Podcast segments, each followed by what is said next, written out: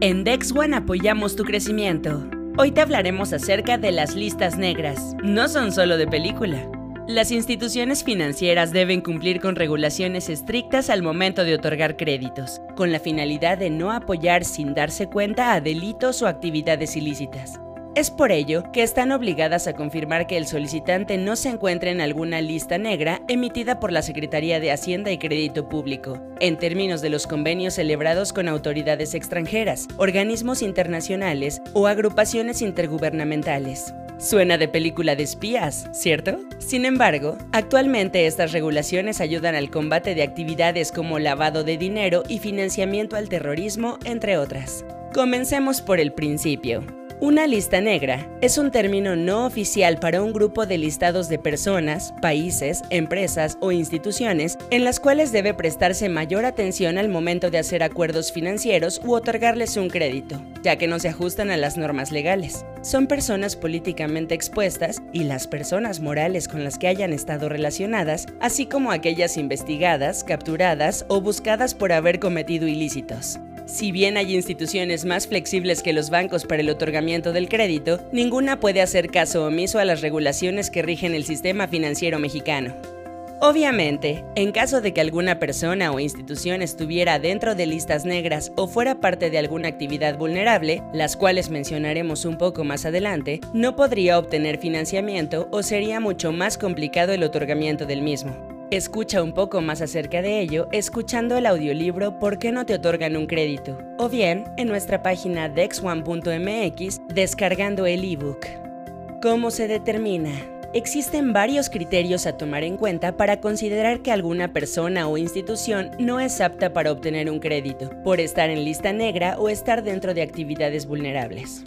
1 estar dentro de los listados que den a conocer autoridades extranjeras, organismos internacionales o agrupaciones intergubernamentales y que sean determinadas por la Secretaría de Hacienda y Crédito Público en términos de los instrumentos internacionales celebrados por el Estado mexicano con dichas autoridades. Por ejemplo, las listas que se emiten con fichas de identificación de la Interpol, de personas que han sido identificadas dentro de actividades como corrupción, crímenes contra menores, contra el ambiente, la humanidad o crímenes de guerra, delitos cibernéticos, tráfico de drogas, terrorismo, entre otros.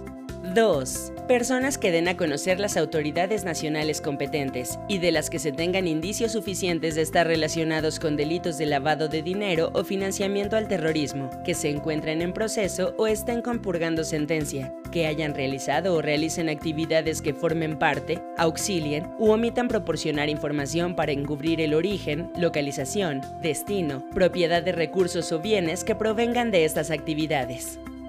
3. También existen regulaciones específicas acerca de las operaciones que se realicen con dólares de los Estados Unidos de América y divisas extranjeras.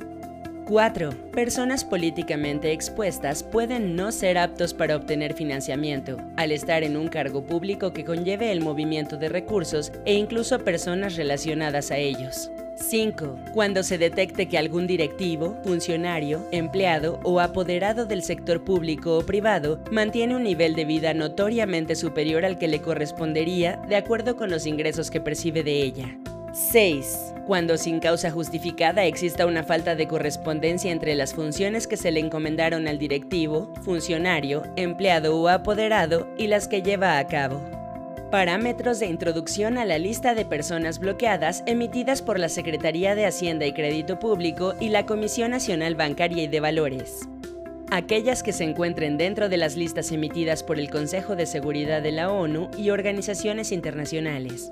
Aquellas que den a conocer autoridades extranjeras, organismos internacionales o agrupaciones intergubernamentales previamente determinadas por la Secretaría de Hacienda y Crédito Público aquellas que den a conocer las autoridades nacionales porque se encuentran relacionadas con los delitos de lavado de dinero y financiamiento al terrorismo o que se encuentren compurgando sentencia por estos delitos. Aquellas que las autoridades nacionales determinen que hayan realizado o realicen actividades que formen parte, auxilien o estén relacionadas con dichos delitos aquellas que omitan proporcionar información o datos, encubran o impidan conocer el origen, localización, destino o propiedad de recursos, derechos o bienes que provengan de los mencionados delitos. Asimismo, existen parámetros para la eliminación de las personas a dichas listas. cuando las autoridades extranjeras, organismos internacionales, agrupaciones intergubernamentales o autoridades mexicanas eliminen a las personas de sus listas. Cuando se considere que no hayan realizado o realicen actividades que formen parte, auxilien o estén relacionadas con los delitos de lavado de dinero y financiamiento al terrorismo. Cuando el juez penal dicte sentencia absolutoria o que la persona haya compurgado su condena cuando así lo resuelva la Unidad de Inteligencia Financiera de la Secretaría de Hacienda y Crédito Público, de conformidad con el procedimiento establecido para tal efecto, cuando así lo determine la autoridad judicial o administrativa competente. Si se elimina el nombre de alguna persona en la lista de personas bloqueadas, las instituciones financieras deberán reanudar inmediatamente la realización de operaciones con los mismos. Además, se tienen determinados algunos países que son catalogados de alto riesgo y no cooperantes, así como algunos con deficiencias en sus regímenes de prevención de lavado de dinero y financiamiento al terrorismo, mismos que no han hecho suficientes progresos en ello, no se han comprometido a desarrollar un plan de acción o se encuentran en proceso de hacerlo para abordar dicha prevención. Actividades vulnerables.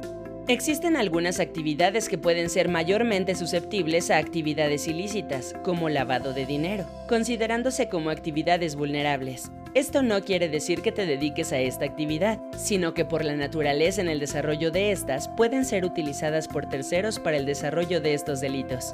Dichas actividades vulnerables requieren ser tratadas bajo parámetros especiales y deben cumplir con requerimientos adicionales para que les sea otorgado un financiamiento.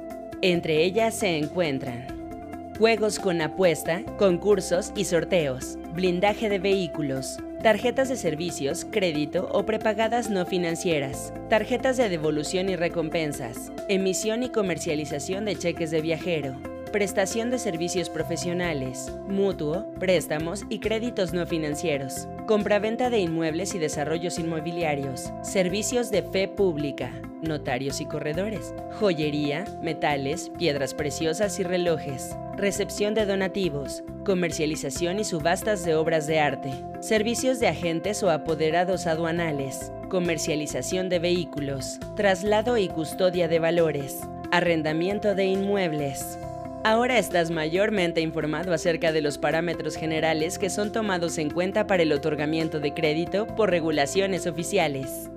Lo más inteligente es financiar tu crecimiento. DexOne.mx